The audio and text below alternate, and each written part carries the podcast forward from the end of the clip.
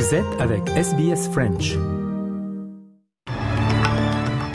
À la une aujourd'hui, la condamnation à la peine de mort avec sursis d'un écrivain australien en Chine, les doutes concernant la venue du roi Charles III en Australie qui était prévu au cours de l'année. Au Sénégal, les députés de l'opposition évacués de l'Assemblée nationale après le report de l'élection présidentielle. Et enfin, le palmarès des Grammy Awards, les femmes à l'honneur.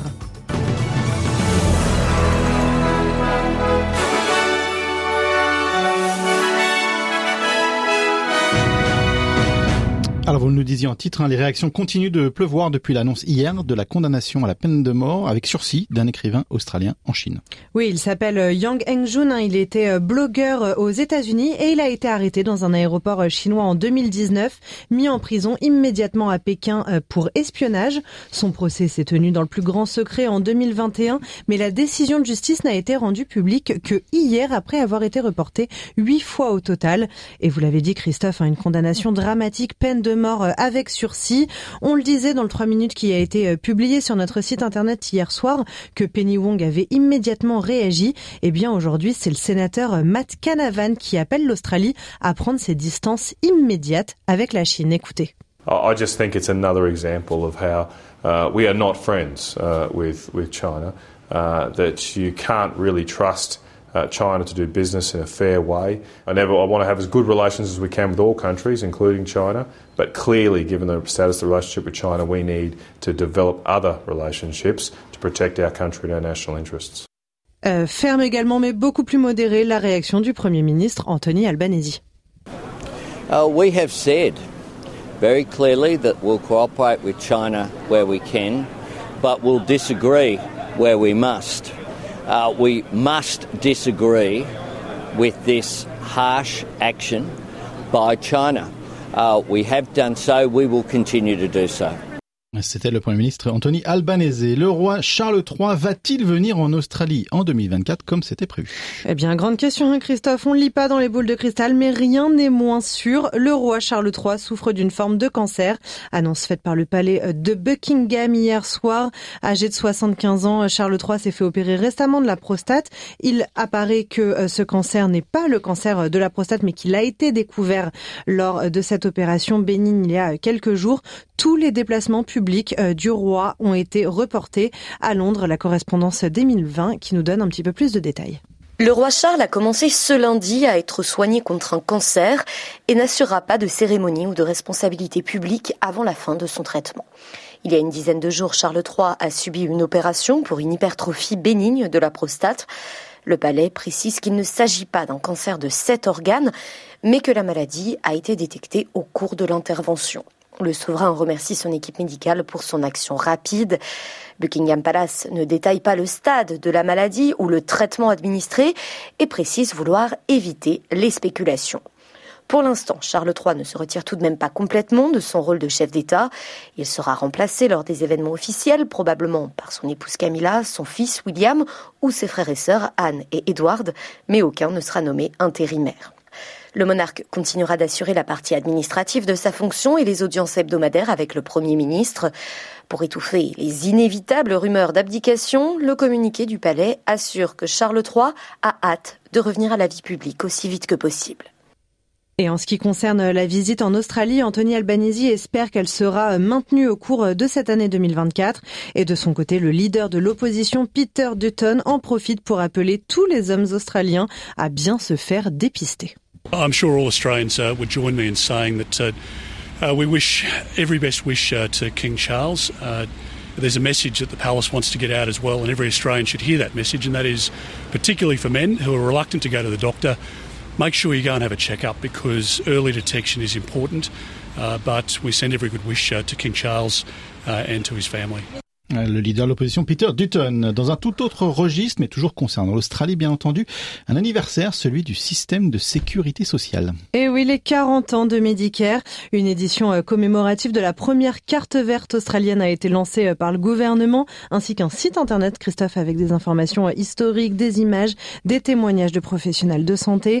Alors il faut préciser que le premier système Medibank remonte à 1975 sous le gouvernement Whitlam, mais Medicare a officiellement été lancé en 1984 sous le gouvernement Hawke des gouvernements dont vous vous souvenez sûrement très bien. J'étais à peine né, il faut savoir que SBS a été créé au retour de Medibank d'ailleurs, à la création de Medibank. Ah oui, c'est bientôt eh ben les 50 ans de SBS.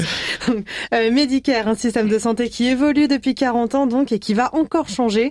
C'est ce que précise en tout cas Anthony Albanese. On réécoute le Premier ministre australien. Il souhaite même en faire un thème de campagne.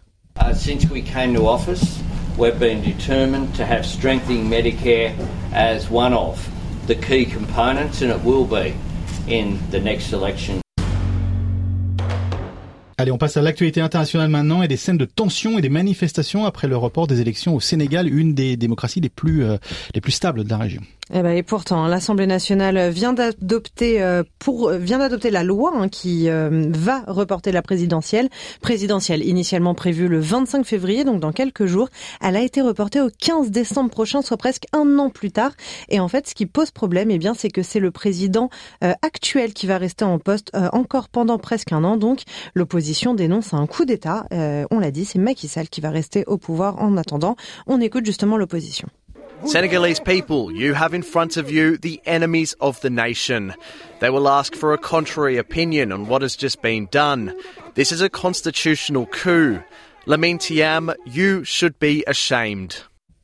Voilà, c'était euh, le député de l'opposition euh, Biram Souley Diop qui accuse, vous l'avez entendu, Lamine Thiam, le parlementaire qui a introduit le projet de loi pour reporter la présidentielle de coups. Et on le disait en titre, les députés de l'opposition justement ont été évacués de l'Assemblée nationale quelques minutes plus tard. Allez, à l'international toujours, mais un petit peu plus léger. Hein. Marianne, on termine ce journal avec un peu de culture, de la musique, plus précisément. Eh oui, direction Los Angeles avec le palmarès de la 66e cérémonie des Grammy Awards. On ne peut pas ne pas citer le record historique battue par Taylor Swift. À seulement 34 ans, la chanteuse américaine réussit l'exploit de remporter quatre fois dans sa carrière l'album de l'année. Elle surclasse ainsi euh, Frank Sinatra ou encore Stevie Wonder.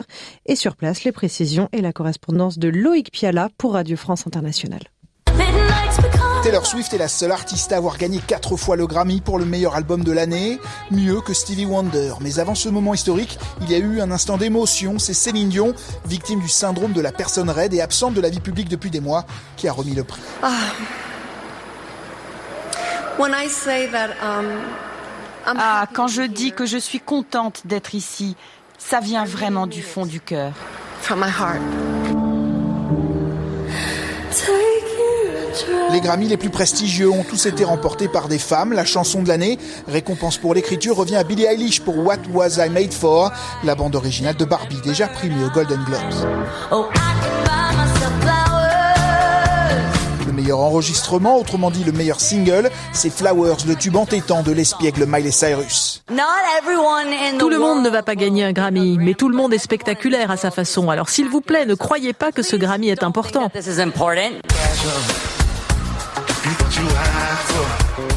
Et dans une soirée qui est toujours un concert autant qu'une cérémonie de remise de prix, l'Amérique a pu voir pour la première fois sur la scène des Grammys Burna Boy, la superstar